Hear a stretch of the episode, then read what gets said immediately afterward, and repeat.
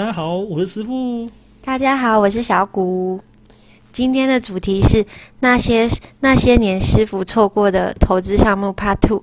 上次 Part One 提到定存跟储蓄险，还没听的听众可以点回上集收听哦。好，这集来跟大家聊聊基金还有黄金。好，第一个基金呢，什么是基金呢？简单来说，就是把投资人的钱全部集中起来，交由专业人士来管理。当然，这是很简略的说法。听众如果想了解更深的话，就可以上网查资料哦。好，另外基金通常买卖是以单位为基准，不要跟股票搞错喽。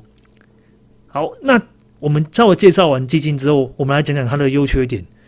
好，基金它的第一个优点是它节很节省时间。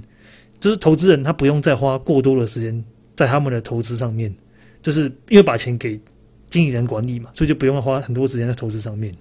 好，那第二个是基金的投资领域会比较广，基金的种类很多啊，有有国内外股票，还有债券、外币等等，或者是把他们这些全部混合起来，混合起来当做一个基金，然后让小额投资人可以去买这些基金，就让小额投资人可以投资到很多的标的。好，那再来讲讲那个基金的缺点。其实基金它最大的缺点就是要付手续费了。除了手续费之外啊，还有经理费，因为你要请经经理人帮你操作嘛，所以要付个经理费。那还要付保管费。什么是保管费呢？保管费就是投资人买基金的钱呢，通常会放在第三方机构，保第对不起，第三方保管机构去做保管，所以要付管理费。除此之外，还有信托管理费等等。如果把投资时间拉长，把复利效率给考验进去的话，这些费用会大大影响到投资最终的结果。好，那在第二个缺点是，经理人他操作的绩效啊，未必会比较好。根据统计，大多数基金的绩效都会比 ETF 还要来差。顺带一提啊，ETF 的绩效大概是年化报酬率约为十趴。那我之后会再来做一篇，跟大家解释什么是 ETF，ETF 以及击败 ETF 到底有多困难。师傅，师傅，如果我去看过往绩效比 E T E T F 还好的基金的话，再买进，这样可以吗？好，这是个很棒的想法哦。不过我们要这个观念呢，就是过去的绩效其实不代表未来。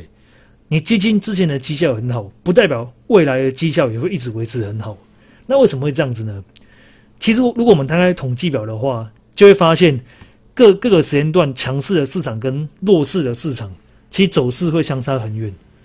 举个例子来说，我们如果让我们看到恶魔基金过去一年绩效很好，其实很有可能只是恶魔基金刚好投资的是强势市场而已，不一定是恶魔基金的经理人有多厉害。想想看呐，如果哪一天市场反转，恶魔基金的那个市场由强势转为弱势，那恶魔基金的投资人可能就会赔钱哦。再再再来，如果我们只看到基金效果绩效很好就去投入的话，其实概念就很像股票就追高一样，会变成用比较多的价格买进比较少的单位，很容易就买的比较贵。好，在基金讲完了之后，讲第三个缺点，对不起，是不了解真正的投资的是什么。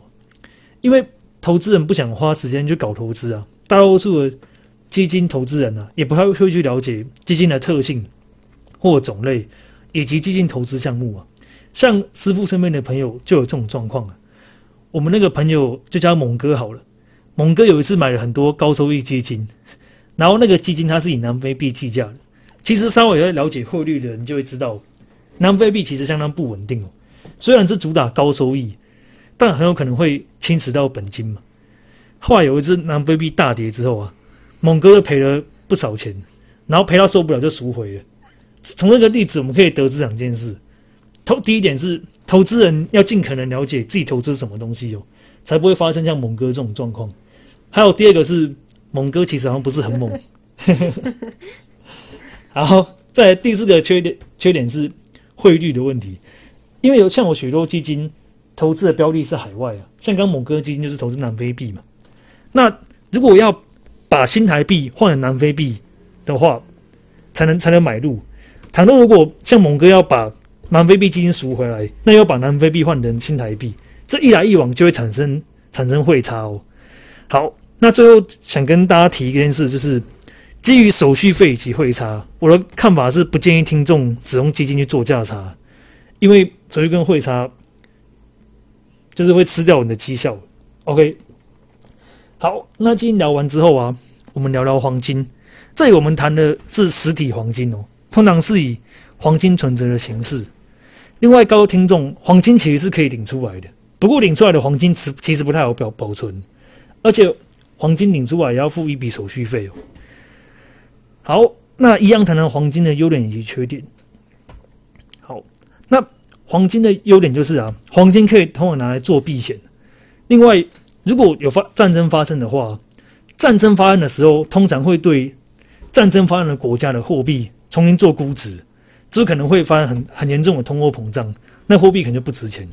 但是黄金的价值却不会因为有降低，还可能因为大家都觉得货币不值钱，就把钱拿去买黄金，黄金的价值就可能会升高哦。好，再来谈是第二个是黄金的报酬率啊，长期来看是可以来对抗通膨的。还记得我们说第一篇通膨是大概在三趴左右嘛？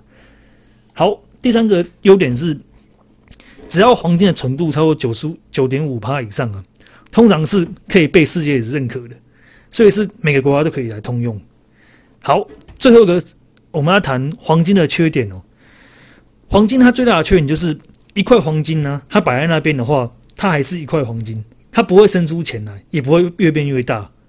嗯，不要提什么 对让人说之类的话，它是不会变大的。